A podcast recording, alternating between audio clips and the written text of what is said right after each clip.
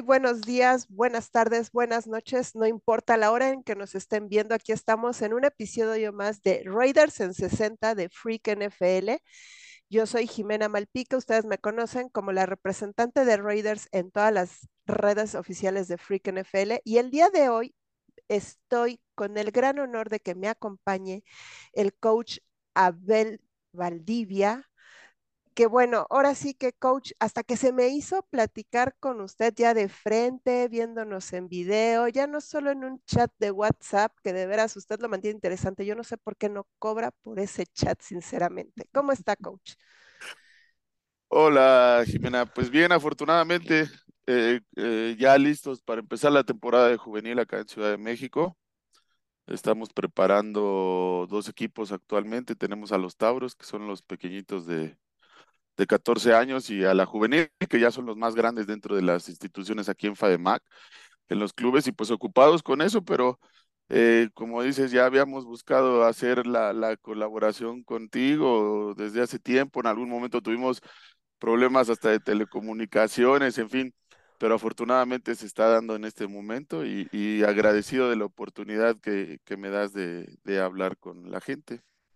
No, a usted, coach, por, por participar aquí con nosotros. Pero bueno, coach, estamos aquí para hablar, obviamente, usted es fan de Raiders, yo soy fan de Raiders, si no, no tendríamos ese, ese bendito grupo tan loco que tenemos, de veras, Sí, no descansan, parece que les pagan.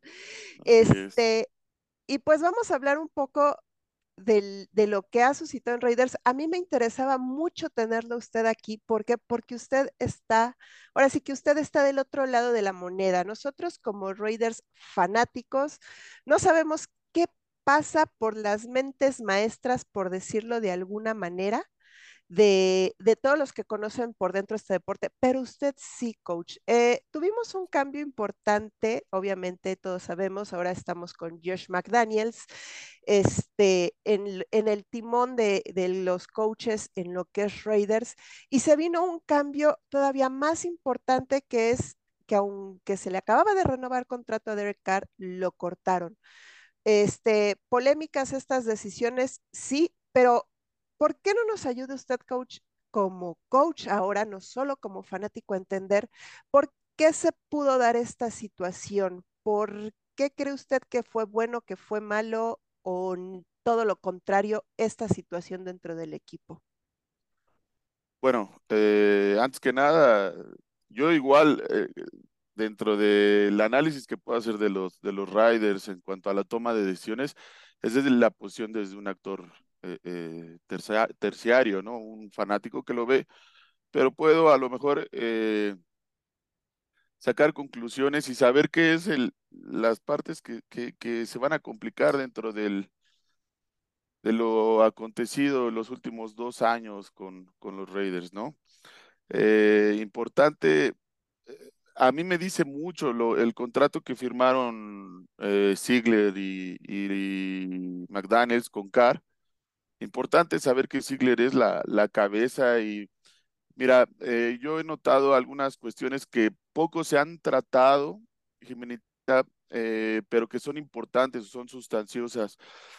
Eh, poco hemos reparado en el aspecto de que, por ejemplo, Marcel Ruiz salió hace unos días de uno de los puestos más importantes en la, en la oficina y en la organización, siendo un amigo muy cercano al, al dueño, a Davis.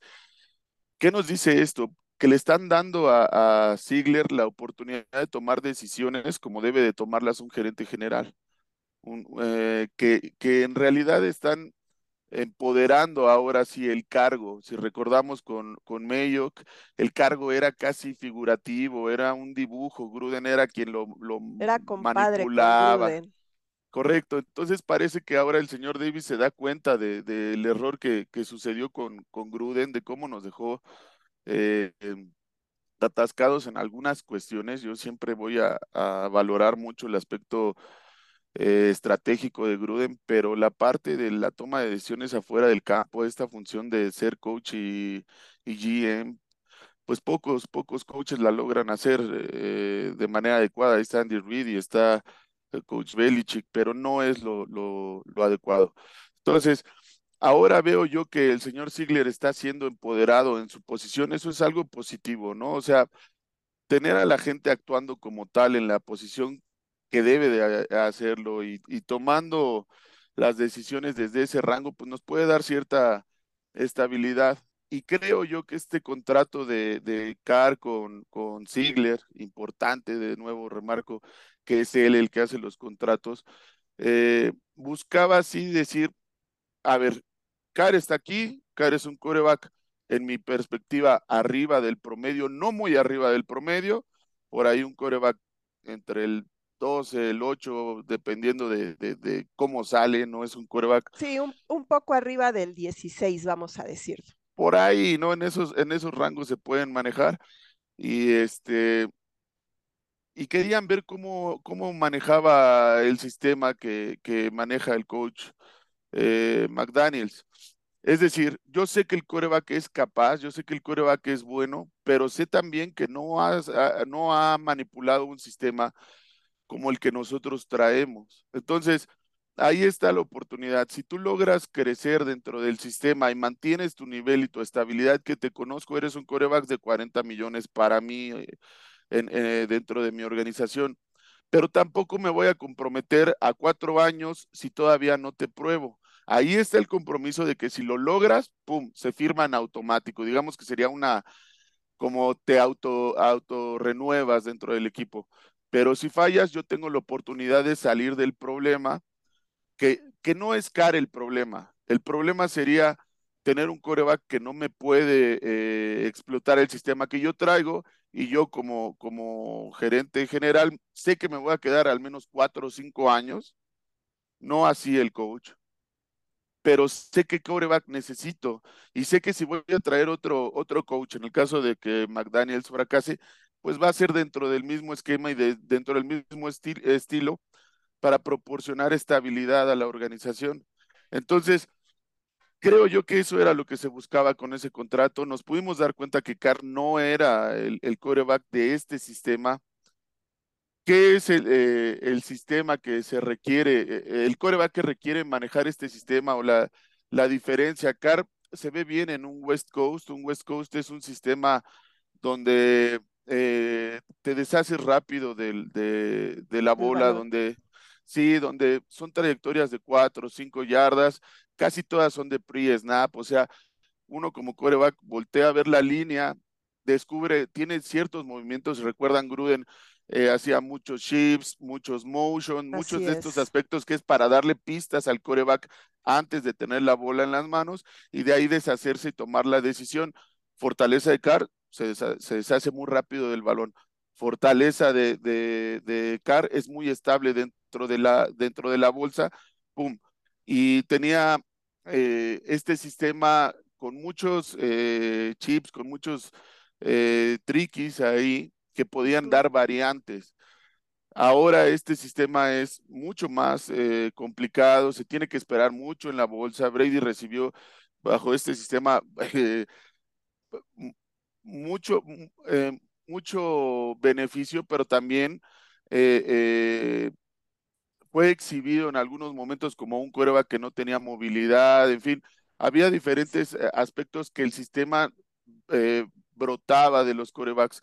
Y creo yo que la mayor duda que tienen e, ellos era cuál era la estabilidad y la lectura de bolsa que Carr podía dar cuando tiene que aguantar un poco más el balón, ir cuatro o cinco yardas. Si, si, recuerdan, tenemos ya estos conceptos el último año, eh, por ejemplo, el concepto Yankee, donde se ataca eh, la parte profunda del poste y, y, y, por adelante le pasan, o sea, entre dos personas pasan por enfrente del free sí. safety es una trayectoria que requiere de tiempo, que requiere de una línea que te dé más de tres segundos, no es algo de pre-snap, la, ahí las lecturas es conforme las ves eh, sucediéndose en el campo y actualmente los, los coordinadores defensivos lo que más buscan es esconder el cover, que el quarterback no se dé cuenta qué cover están jugando y requiere más tiempo. Y Car, justo eso es como de las cosas que más que no eran su fuerte. de él.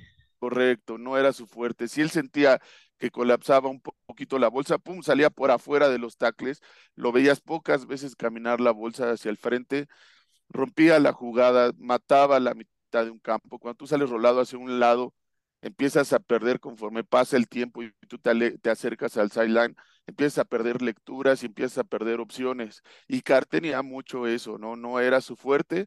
Entonces creo que un sistema eh, Air Reed o, Air Corriel contra un West Coast generaba esa duda dentro del sistema y pues lamentablemente para los car fans de los cuales en su momento yo, yo fui uno, eh, Muchos defendimos a Carr. Muchos lo ya defendimos. No Ya no. O, sea, usted me está diciendo que aquí la organización, el equipo prefirió darle más relevancia al sistema que al jugador. Entonces vamos a ir adaptando a, este, a los, vamos a ir adaptando, vamos a ir trayendo jugadores que se adapten al sistema, que bueno, es el que ya trae nuestro head coach ahora, Josh McDaniels, que ya lo tiene bien aprendido, que también lo ha llegado a manejar Ziegler porque llegaron juntos, ya lo conocen, ya saben los dos que necesitan.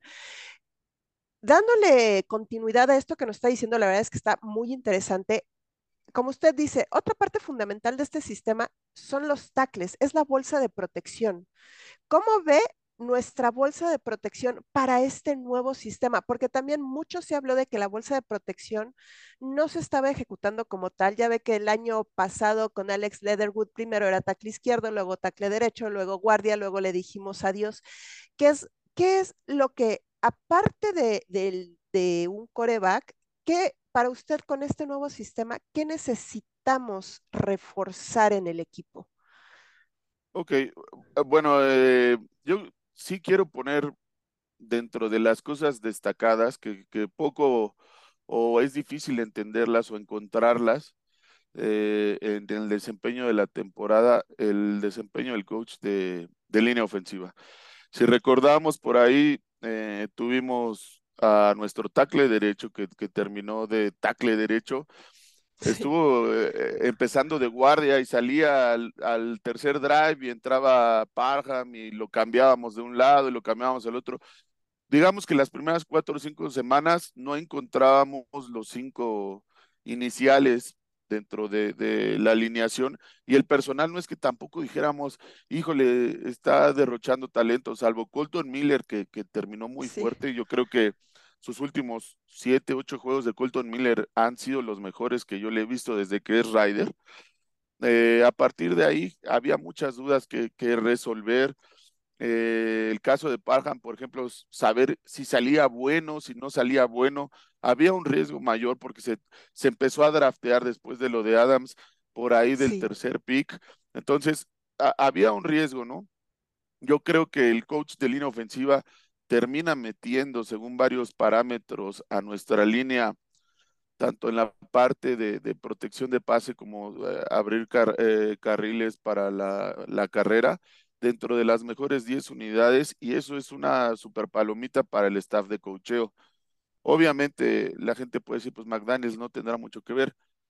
Cuando es que bueno, él, es, la cara, ¿no? O sea, al final de cuentas, el head coach es el que tiene que llegar a, a dar la cara, porque muchos no conocemos este, qué si el coach de línea ofensiva, qué si el coach de defensas, qué si el de equipos especiales. Ahora sí que el head coach es el que tiene que poner la cabeza, por, decirlo de alguna manera, frente a todo el staff que él está controlando, ¿no? Correcto. Y además eh, eh, es como mm, sucedía en la, en la época de Grude, ¿no? Que de repente decías, bueno, es que el coach Gunther es malísimo eh, como coordinador defensivo. Pues sí, es, e, e, él, es malo, pero el, head coach que no lo remueve se está haciendo ya cargo de esa responsabilidad porque él es el que lo contrata y él es el que lo mantiene. En este caso, del lado positivo, creo yo que la línea ofensiva para mí sería híjole, si yo pudiera, mi área de especialidad es la línea ofensiva, si yo pudiera me traería al right guard de, los Philadelphia Eagles, a Seumalo. Si yo pudiera nada más me reforzaría en ese, en ese aspecto del lado ofensivo. Traería un, un wide receiver 2 un poco más estable, que, que sea, que no digamos, híjole, es que es muy bueno bloqueando, sino que, que, pueda desfogar un poco la atención sobre Adams. El año pasado, creo yo, que uno de los errores más graves que tuvo Derek Carr es eh, forzar los balones a, Davante. Necesitamos un, receptor 2 que, sea capaz de quitarle bola a Davante, que, operemos con mayor estabilidad, porque también cuando nos, cerraban a Davante, Carr hacía su primera lectura de ese lado, volteaba y ya no había nadie y se complicaba todo.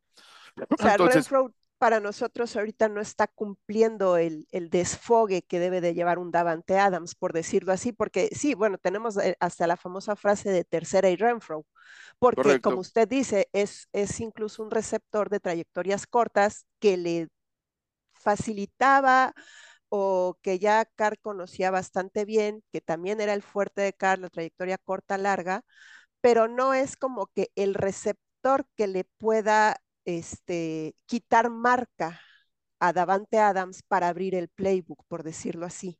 El, el caso de Renfro es interesante, Jimenita, porque eh, si, si, recordamos o sabemos eh, eh, cómo es el, el, sistema enfocado a Davante Adams, muchas veces eh, él sale de, de, estar de externo y lo meten a la, a la posición de, de interno, ¿no? De slot que es donde mejor rinde Renfro. Renfro, si lo sacamos al sideline, probablemente sí. físicamente no le da para competir en esos aspectos. Entonces, el sistema mismo estaba generando que, a, además de sus lesiones, que Renfro estuviera de interno, pero la prioridad la tuviera Davante Adams en el otro interno. Y como no teníamos a Waller, también estaba lesionado, pues podíamos jugar, digamos que con esos dos eh, externos pero Hollins, que debería de tener el mayor espacio, ¿verdad? Porque si tú tienes a Renfro y a Adams adentro, vas a tener que utilizar un Sam, un Willy, vas a tener que utilizar un safety, pues quiere decir que el externo, si fuera un poquito dominante, sacas la bola y empiezas, empiezas a jugar de esa manera, eh, quitando o distrayendo, utilizando de anzuelo a los internos. Eh, eh, haciendo que la defensiva proteja más el, el, core y deje el perímetro más libre. Y no tuvimos ese receptor, entonces yo buscaría un tipo, por ahí veía que los Vikings van a dejar a Thielen eh, libre. Sí, así es. Va a haber algunas opciones, sería algo que yo reforzara, ¿no? ¿Para qué? Para que Davante pueda entrar y salir y en el caso de que empiecen a meterle doble cobertura a Davante interna, pues pudiera yo salir afuera, ¿no? Y, y tener una probabilidad alta de ganar. Claro. Eso es del lado Ahora, ofensivo, ¿no? Eso es del lado ofensivo, porque digo, también en la defensiva hemos mejorado, pero tenemos nuestras, nuestras fallas, ¿no? Eso de que te estén este, volteando partidos de más de 14 puntos, o sea, era así sí. como que, o sea, ¿quién salió a jugar en el segundo tiempo, ¿no? ¿Qué, qué, qué está pasando? Pero bueno, siguiendo con, con, esto, coach, este, tenemos un pick importante en este draft, es el pick número 7 de la primera ronda. Y yo me voy a aprovechar de que usted es ofensivo más que nada. Yo sé que ya ha sido de este coach de, bueno, de todos lados, ¿no? O sea, de varias posiciones, pero se especializa, como usted lo acaba de decir, en ofensivo. Sí. Tenemos un pick muy importante en primera ronda, el pick número 7 y como lo hemos estado hablando ahorita, dos o tres este, necesidades importantes. Llámese coreback, llámese algún receptor número dos. ¿Usted por qué se iría en ese pick número siete? Eh, el, el, proceso es, obviamente, ¿no? El, el, eh, aceptando la pregunta de usted, ¿por qué se iría? Yo, eh, la manera que yo lo, lo trabajaría es, voy a hacer mi análisis de corebacks. Para mí el, el coreback es la posición más importante del deporte profesional en los Estados Unidos. El, pitcher es muy influyente, sí, pero aparece al menos el abridor y en el viejo sistema aparece cada cuatro o cinco días a lanzar. Puede conseguir sí. 20, 25 victorias de una temporada de 140 y tantos juegos, ¿no? Es influyente, sí, pero no, no tiene tanta injerencia en el devenir. Puedes tener un, un pitcher que gana 25 juegos y el equipo ir último en el béisbol. Después, para mí, del de, pitcher hacia arriba, el, el máximo factor en un deporte para mí es el coreback. Entonces, analizo el coreback y si tienes que dar, no sé, tus primeras dos rondas, esta y la que sigue, y la segunda de esta, y por el coreback que tú estás convencido, lo das. Lo das en mi, en mi perspectiva, porque a partir de ahí puedes eh, eh, eh, hacer un proyecto importante. Eh, actualmente el- los aficionados de los Riders no quieren oír esto, no quieren saber de, de, de reconstrucciones, pero la realidad es que estamos en un periodo de construcción, no de reconstrucción. Veníamos de una temporada de playoffs, sí, pero ya venía muy tropezada esa temporada. Ya habíamos perdido el coach, sí, ya habíamos perdido receptor, Al ya habíamos, receptor, había, habían pasado muchas cosas muy emocionales que al final eh, la resiliencia del equipo había dado para, para para levantarla, pero ajá, para mí, en mi, en mi perspectiva, aunque venías de playoffs, había como que construir muchas cosas alrededor. El aficionado no lo quiere oír, pero eh, eh, digamos que eh, haciendo un comentario al margen, yo oía las declaraciones de, de McDaniels y me da a entender que tiene seguro este año y el que sigue mínimo, porque Sí, yo decía, también, ¿eh? ajá, decía, eventualmente yo voy a querer un coreback que, que dure dentro de la posición muchos años para los Riders. ¿Qué quiere decir la palabra eventualmente? Que no es ahorita, ¿no? Entonces, probablemente el coreback que ellos quieren no está listo ahorita y puede ser, me estoy buscando a, a Caleb Williams el próximo año, el chico de, de USC, o simplemente, por ejemplo, Hooker, el de Tennessee, no va a poder practicar hasta mi, mediados del próximo año y ya lo han entrevistado dos veces a Hooker, dos veces. Entonces, probablemente eh, eh, vayan por una primera ronda defensiva y el plan sea tomar a Hooker en segunda o tal vez hasta en tercera, porque los equipos saben que no va a estar listo. Eh, Claro. continuar con Steedham y, y darle O sea, llaves Steadham sería como un entra. coreback puente en lo que está Totalmente, ¿no? listo el coreback que yo estoy buscando en este momento. Porque también muchos decían que con este pick 7, pues podemos estar en, eh, aspirando a una de las grandes promesas de coreback que vienen ahorita de la NCAA, Sí, que también podría ser algo lógico. Tenemos un buen pick, todo eso, y yo eso iba, porque también se, así como se escuchan esas teorías de nos vamos a ir por coreback, pero también estaba esto que usted lo ha comentado en el, en el grupo, o sea, Steedham va a ser nuestro puente para un coreback futuro irlo desarrollando. O sea, no le voy a dar las llaves del coche, eh, del Ferrari ahorita al, al chavito que está aprendiendo a manejar, pero lo voy a ir entrenando para que se desarrolle, se desarrolle como yo quiero que se desarrolle. Y ahí sí, papito, ahí está el coche y vámonos para, para exigirte. O sea, ahorita Steadham va a ser nuestro puente, así como usted lo está planteando. correcto. Sí, eh, hay que recordar que el, el, el talento no asegura que un coreback sepa manejar un sistema. Actualmente salen mucho más pro ready los, los corebacks. Uh Antes -huh. los colegiales eh, o, sigue siendo un, un, un, fútbol americano muy distinto al de la NFL. No los Ayer justo veía a Stenson Bennett y aunque es un quarterback exitoso del colegial, te das cuenta que no da para, para la NFL. Él no podría ser un, un quarterback de NFL. Y hay otros quarterbacks que los ves físicamente y dices, este es un portento físico, a ver qué da. Tendría yo que trabajarlo y prepararlo. El pick 7, aunque es un pick muy alto, probablemente no te dé para agarrar a, a Stroud o a Young, que serían, digamos que el, Los, los más. el, el consenso de, de quienes podrías decir estos iban a, a, pegar, que nunca es nada cierto, ¿verdad? Pero a partir de ahí vienen eh, dos corebacks, eh, híjole, como mencionabas, Jimenita, buen punto, que no les puedes dar así como las llaves luego, luego, ¿no? El mismo Mahomes saliendo de, de TCU fue un coreback que tuvo que, que estar Que uh, esperar. sentadito y entender un sistema, entender eh, los protocolos de la NFL, todo esto que parece no es eh, cosa mayor, pero No, pero se nota, se nota, los, los corebacks te lo dicen, el 90%, cuando les preguntan, ¿qué cambió de tu año 1 a tu año 2? Te van a decir todos la velocidad del juego. Cuando tú aprendes los sistemas, puedes reaccionar más rápido y todo se alenta. Ahora sí que como en la Matrix, ¡pum! De repente entra esa segunda velocidad eh, les entra el chip de esto es así y ya lo está desarrollando bien. Y creo que un caso claro, coach, y me voy a salir un poco de nuestro equipo, es Trevor Lawrence. Eh, o sea, Trevor Sí, Lawrence, su año uno, a Trevor Lawrence, su año dos. O sea, el año uno de Trevor Lawrence creo que tuvo más derrotas de las que tuvo en toda su carrera colegial o de estudiante desde el high school.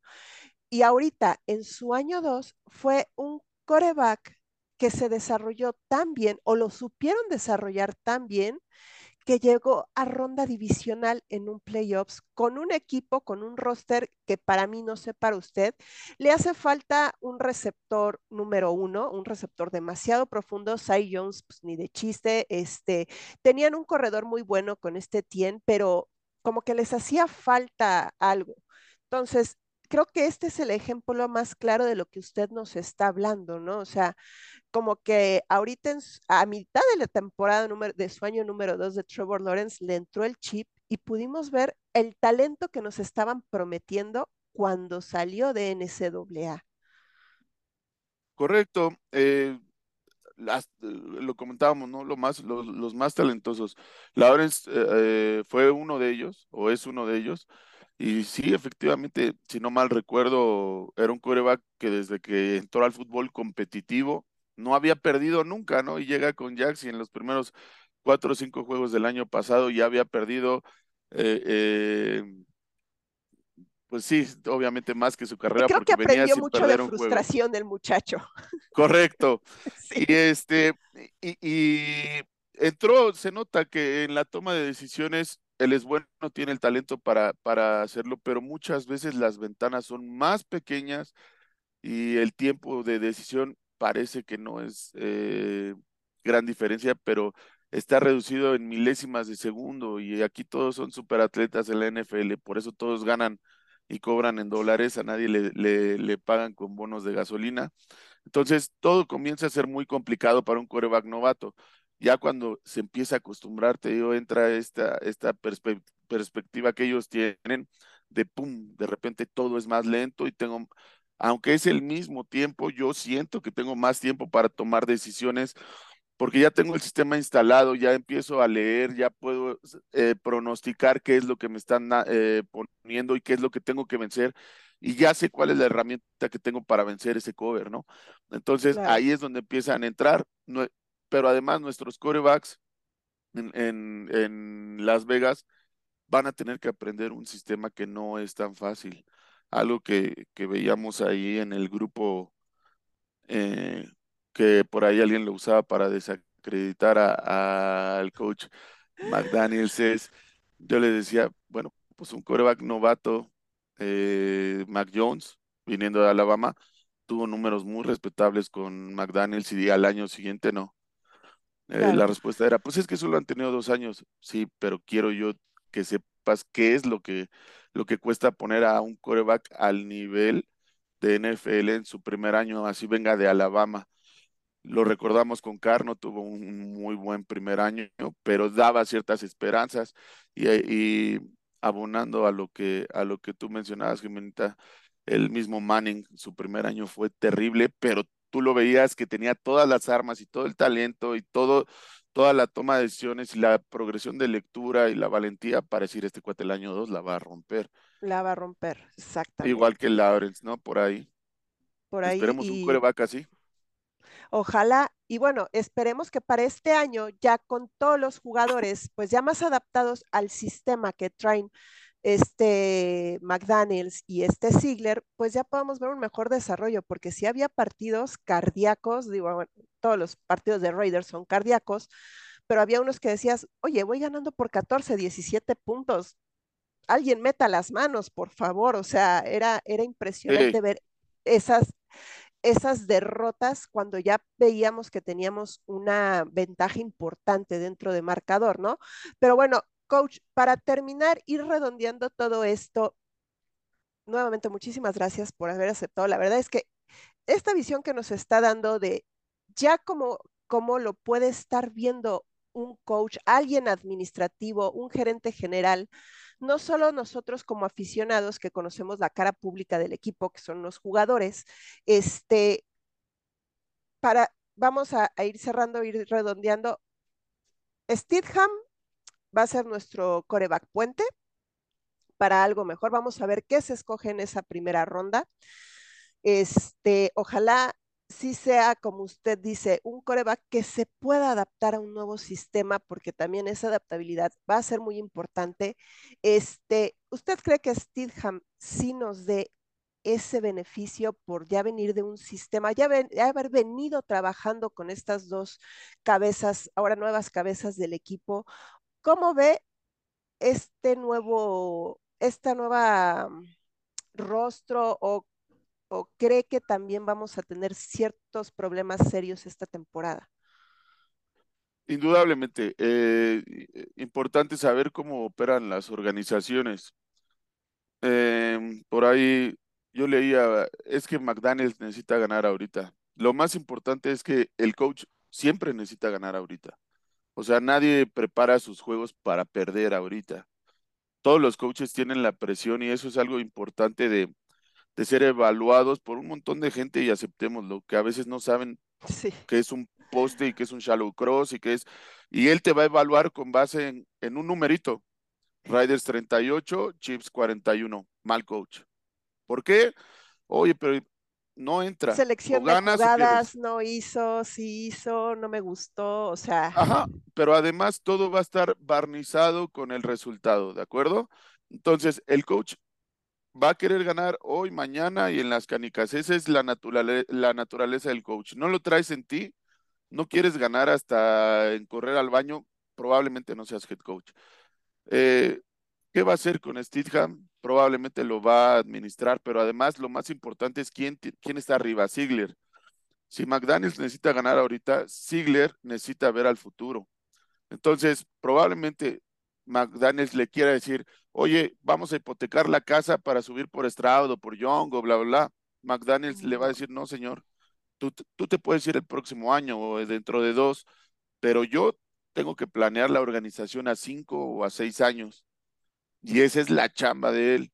Es decir, el dueño tiene que, que, que establecer los planes o las estrategias, más bien dicho, a 20 años y el coach el plan, que es a un año o es a la próxima semana o, lo, o, o la operación de, de, cada día. Y en medio está el gerente general, que es el que tiene que planear a cinco o seis años. Claro. Teniendo eso como en orden, podemos decir que Ziegler estaría apostando más por tener un Stidham y esperar al coreback del futuro que McDaniels. McDaniels va a querer un coreback que le opere el sistema ahorita. Desde ¿Quién va a ganar a esas vencitas? No lo sé, Jimena. Pero eh, en mi caso, eh, enfocando la pregunta si Stidham va a generar algún problema, probablemente. No es un, no es un coreback que yo, visto lo visto, dijera nos va a meter en un récord de 14-3. No, no ah, lo ya sé. Quisiéramos. Ajá, ajá. Va a tener eh, falencias, va a tener otro tipo distinto de, errores, de equivocaciones que al que venimos acostumbrados los últimos nueve años. Sí los va a tener. No creo que Stidham sea perfecto, pero creo yo que, como bien mencionas, el destino de los Riders con eh, Sin Car ahora es incierto, pero muchas veces la incertidumbre no quiere decir que sea malo. Uh, a mí la certidumbre de Carr ya los últimos años me daba de, sé que no voy a ganar el Super Bowl, pero voy a estar estable y a lo mejor por ahí me meto a playoffs y tengo una temporada emocionante y... Eh. Y algo pero bueno. Yo ya, ajá, algo bueno, algo positivo, ¿no? Que nos hizo mucha falta durante 20 años a los Riders y por eso se agradecía tanto esa poquita agüita que nos dieron claro. dos años en los últimos 10, se agradeció. Pero ahora, digamos que si tienes las, las piezas en su lugar y crees que este es el, el proyecto y así lo debes de vender, ¿no? Como yo creo realmente en estos cuates, pues hay que hacerle caso a estos cuates. Fracasarán, triunfarán, pero al menos es importante saber que Davis, a pesar de que todo el mundo lo, lo odie lo y criticado. lo, ajá, y le tire y diga, no, es que esto está mal, creo que el más eh, ligado al, al, sentimiento de los Riders y que quiere que le vayan bien es a él. Entonces, claro. Al menos juzgando sus últimas decisiones, Yo le daría este año a McDaniels. Para mí no tiene como para dónde hacerse dos o tres años, pero importante, no, no es como, no es eh, el récord para mí, y siempre ha sido, no es el récord, sino cómo ganas y cómo pierdes para saber si le das un año más al coach. Stidham Claro. probablemente no te meta playoffs, no lo sé, la verdad. Eh, eh, maneja y opera el sistema mucho mejor que Carr, se puede notar en dos juegos, pero no sé si todo lo que necesita Stidham, por ejemplo, el lado defensivo del balón Jimenita a mí me genera mucha preocupación, ¿no? Eh, eh, el coach está ahí, los jugadores están donde deben estar, pero tenemos un, un lag de talento así amplio del lado defensivo. Yo quiero esperar a la agencia libre y quiero esperar un montón al draft para decirte más o menos qué podría suceder, ¿no? creo que es lo que como aficionados vamos a tener que hacer todos, ¿no? O sea, yo ya quisiera tener aquí un- una bola de cristal y voy a decir, mira, es que en la Claro, agencia libre van a contratar este y van a soltar al otro y lo vamos a agarrar. Ya quisiéramos todos. Vamos a estar aquí este, tratando de analizar todo esto, pero de veras, coach, muchísimas gracias. Este, para finalizar y rezando porque este McDaniels haya madurado en, este, eh, en su pasantía por Belichi en Patriotas, este, ¿dónde lo podemos encontrar, coach? Para que la gente este, lo siga, este, ¿dónde lo podemos encontrar? Este, ya para ir despidiendo el, el programa. Correcto. Bueno, pues eh, actualmente yo soy coach de, de Arboledas, acá al norte de la Ciudad de México. Somos un club que está cumpliendo este año 45 años de formar jugadores de, fútbol americano, especialmente corebacks. Ahorita tenemos muchos corebacks en Liga Mayor y en, los sistemas de intermedia de- del equipo. Eh, Ahí estamos coachando con mucho gusto mi casa desde los cuatro años, actualmente tengo 43 años. Em, vamos a empezar una temporada eh, con muchos retos dentro de la juvenil dentro de dos semanas. Y bueno, pues en, las redes sociales, en Instagram, ahí me pueden seguir. Es eh, Abel Valer. Em, ahí subo algunas jugadas, algunas cuestiones de fútbol americano. Y sobre todo, a mí me gustaría, si me da chance, eh, invitarlos a que lleven a sus hijos a jugar fútbol americano. Si es en Rayos Arboledas, mejor, pues son los colores, acá en la Ciudad de México. Pero si no, acérquenlos a una disciplina tan bonita como el fútbol americano. Eh, van a forjar hombres y, y- y mujeres de bien, con carácter, con, con disciplina y que entienden el trabajo en equipo. Claro que sí, coach. Y de veras esperamos tenerlo para otra este, ocasión, si quiere analizar defensa. Usted me dice que quiere analizar, lo analizamos. Yo soy Jimena Malpica, Raideret aquí de Freak NFL y les deseamos muchísimas suerte a todos los Raiders Arboledas en esta nueva temporada y esperamos que nos sigan aquí escuchando en Freak NFL en Raiders en 60. Muchísimas gracias.